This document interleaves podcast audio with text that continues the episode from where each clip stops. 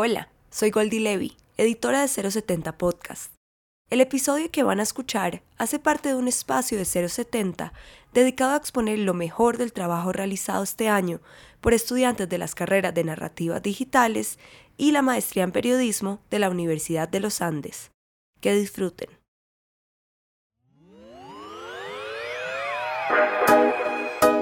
La ley de educación sexual integral existe desde 2006, pero no todos los colegios la aplican aún hoy. Mira, la propuesta de educación sexual que tiene el país está desde la ley 115, eh, que es la ley general de educación, que plantea eh, que las instituciones educativas deben tener un proyecto de educación eh, para la sexualidad que están marcados en sus proyectos de educación institucional. Durante el debate por la despenalización del aborto, quienes estaban en contra de la despenalización y legalización del mismo, entre los argumentos esgrimieron que preferían que primero se enseñara educación sexual para no tener que llegar a la instancia de la situación de abortar. Ahora es ley, sí, ahora es ley. Ya es legal y abortar después de 24 semanas. La educación sexual no es una clase, es un proceso a lo largo de la vida dentro y fuera de la escuela. La educación sexual es un proceso de enseñanza que permite a las personas proteger y promover su salud y bienestar sexual. Además, brinda herramientas comunicativas para tomar buenas decisiones en ámbitos de sexo y sexualidad a lo largo de la vida.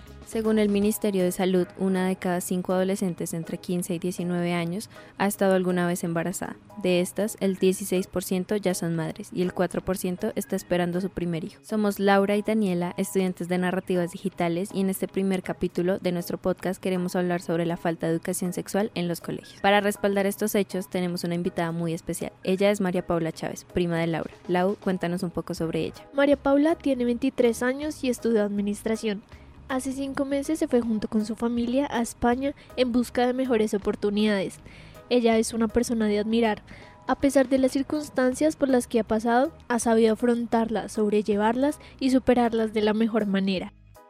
Hola, mi nombre es María Paula Chávez, tengo 23 años y actualmente tengo un hijo y me encuentro embarazada de mi segundo hijo. Pues mi historia es, es complicada, comencé mi vida sexual muy joven, tenía 13 años cuando la comencé, pues con mi primer novio, era muy juiciosa, simplemente cuando uno se enamora joven cree que todo es maravilloso y que no va a pasar nada. Yo comencé a los 13 años, no tenía conocimiento de, del embarazo, de los anticonceptivos y pues mis papás sabían que estaba saliendo con alguien, pero ellos nunca lo aceptaron de tal manera que no me dijeron cuídate, haz esto, sino simplemente, ah, es tu amigo. A los 14 años quedé embarazada de Samuel, mi primer hijo. Cuando me enteré no lo acepté porque yo decía 14 años embarazada no es posible. Entonces cuando me enteré me dio muy duro, pero aún así en mi cabeza no cabía estar embarazada tan joven, no me faltaba un montón de cosas, estaban décimo. Después de que me entero le cuento a mi novio y él también como que no lo acepta porque éramos muy pequeños como para creerlo. Ya después de eso pasa muchísimo tiempo para aceptarlo. Me entero cuando tengo tres meses. A los seis meses mi hermana se da cuenta pues porque como no estoy comiendo bien y mis, mis emociones son pues tan bajas, no hacía cosas, me escondía. Se da cuenta y ya empiezo como a subir de peso. Ella se entera y pues está muy duro porque es ver una niña con otro bebé adentro. Entonces le contamos a mi mamá, lo toma muy mal. Ya al día siguiente que se enteran mis papás decidimos ir a muchos lugares sobre educación sexual, pero ya tenía seis meses y medio y las opciones eran pocas. Era tener el bebé y darle una adopción o tenerlo y cuidarlo. Yo al principio decía que quería una adopción porque no sabía qué tanto le podía yo ofrecer a, a, un niño, sabiendo que yo hasta ahora estaba creciendo o que le podía enseñar. Pero mis papás no, no me apoyaron en eso porque puede que eso me hubiera arrepentido toda mi vida. Tenía que afrontar pues mis decisiones, aún siendo tan pequeña lo hice. Mis papás me apoyaron desde el, desde el primer momento, fue súper difícil tuve que haberlo hecho o tuve que haber hablado con mis papás antes de eso, pero no había la confianza, nunca había hablado del tema, entonces me daba vergüenza hacerlo al frente de ellos. Ya lo más difícil fue aceptarlo, porque yo no lo escondí hasta los seis meses, sino que lo acepté hasta los seis meses. Antes no sentía nada Cuando el, pirulín ¿eh? Eh, entra en, la, en la florcita. Profe, ¿usted es virgen?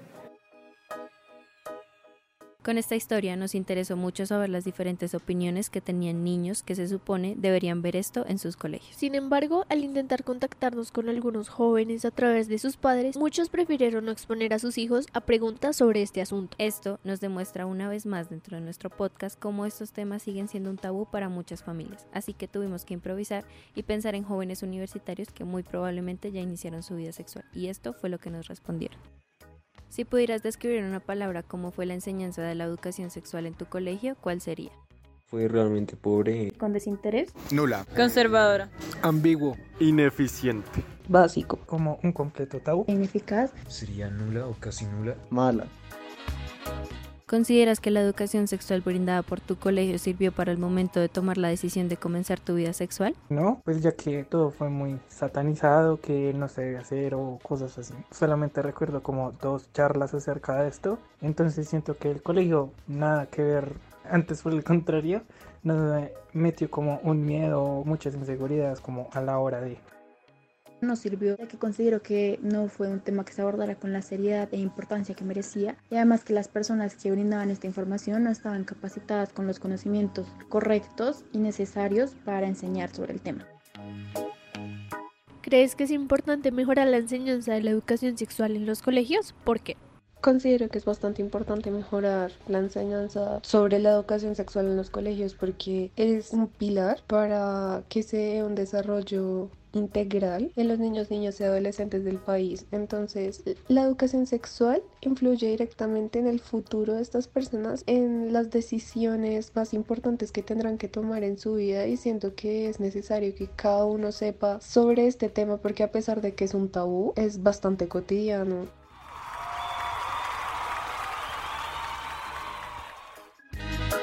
¿Sentiste confianza dentro de tu familia para hablar de este tema o resolver inquietudes relacionadas con tu vida sexual? ¿Con el crecimiento ha cambiado en algo la interacción con tu familia? Fue un poco incómodo tener ese tipo de conversaciones, pero con el crecimiento creo que a medida que uno va teniendo más experiencias de ese tipo, es mucho más sencillo y mucho más fácil tratar esos temas nunca me sentí como en confianza para hablar de estos temas y cuando se hablaba de estos temas el ambiente se ponía tenso, se notaba que no era un ambiente de aprendizaje que me sintiera libre para yo aprender. Sí sentí la confianza suficiente para preguntarle cosas a mis familiares, pero he de mencionar que la única educación sustancial que recibí eh, fue impartida por mi parte. Como nos podemos dar cuenta gracias a los estudiantes que entrevistamos, la educación sexual que se brinda en los colegios no es suficiente para que ellos se sientan seguros al momento de tomar decisiones con su vida sexual. Los mismos jóvenes reconocen que en los colegios hace falta esta enseñanza y que se hable sin tapujos, ya que es una acción natural del ser humano.